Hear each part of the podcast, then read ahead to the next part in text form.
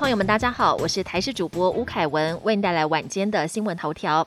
台北市北农、华南等多处市场爆发群聚感染，指挥中心也将针对市场卖场颁布新指引，其中市场六大管理措施包含人流管制、个人防护装备以及因应确诊应变作为等。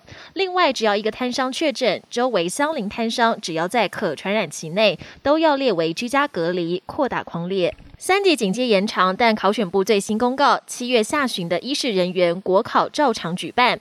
因应第一线医护人员已负荷过重，迫切需要心血投入，但引发部分考生不满，指出全国只有四个考场，很多考生都要跨区长距离移动，可能造成传染风险。对此，指挥中心回应，碍于考生的工作权，考试很难延期，但考选部必须做好应考的防疫准备。关岛自由行打疫苗，日前有超过千人抢订。不过二十五号指挥中心宣布，因应变种病毒，边境防疫升级，无论从哪个国家返台，都得入住集中检疫所或防疫旅馆。因此，旅客从关岛返台之后，至少要再多花两万八的集中检疫费用。旅行社陆续接到退订电话，甚至有业者已经退订将近五成。国际焦点：伊朗最高领袖哈米尼二十五号完成第一剂新冠疫苗接种，而他所施打的是由当地科学家自行研发而成。由于哈米尼曾公开宣誓不进口英美制疫苗，并全力投入国产疫苗研发，这一次他率先施打，意在强调国产疫苗安全，希望提高施打意愿。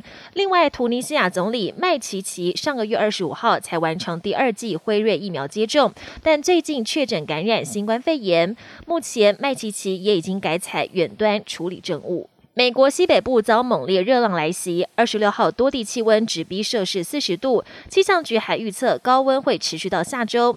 俄勒冈州还有可能创高温纪录，飙破摄氏四十二度。而这波热浪也引发抢购潮，冷气机跟电扇销售一空。目前美西多地已经发布高温警示，提醒民众小心中暑。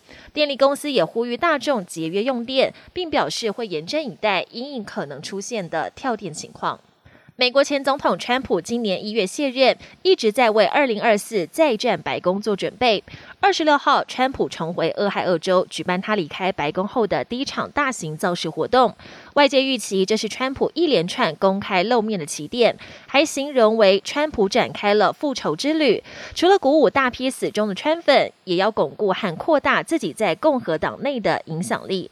本节新闻由台视新闻制作，感谢您的收听。更多内容请锁定台视各节新闻与台视新闻 YouTube 频道。